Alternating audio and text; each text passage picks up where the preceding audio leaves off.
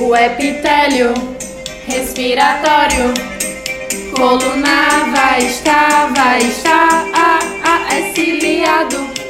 E é delgado pra hematose pulmonar. No fumante vai engrossar, estratificado, cúbico vai se tornar, ah, ah, que coisa feia, Deus que me livre. É o epitélio da bronquite. Desde o começo desse sistema, pra respirar, respirar, respirar, ah, ah, temos as fossas bem divididas em três áreas distintas: a vestibular, a respiratória e no final tem também a olfatória e na primeira já tem barreira para patógeno e poeira.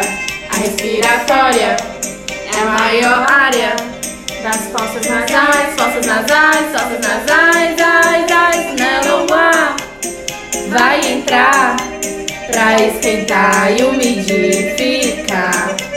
A olfatória cheia de células para sustentar, proliferar e cheirar. Ah, ah, agora chega, mas com certeza tem mais coisa no Junqueira. Cadê a rádio?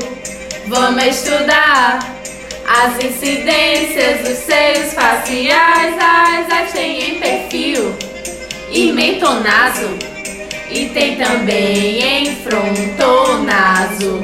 No mentonaso Vamos visualizar a estrutura do seio maxilar. Ah, ah, ainda vamos ver o seio frontal acima do septo nasal. No frontonaso é quase igual, porque vamos ver o mesmo seio frontal. Au, au, mas tanta incidência que deu saudade da famosa PA. E agora o tórax, vamos dar uma dica. Tem a incidência apiculordótica, ela é importante. A pose é ridícula, mas, mas levanta as clavículas. Pra terminar, vamos falar. S2 tchau, S2 tchau, S2 tchau, tchau, tchau. Eu não aguento mais estudar. Vem S férias.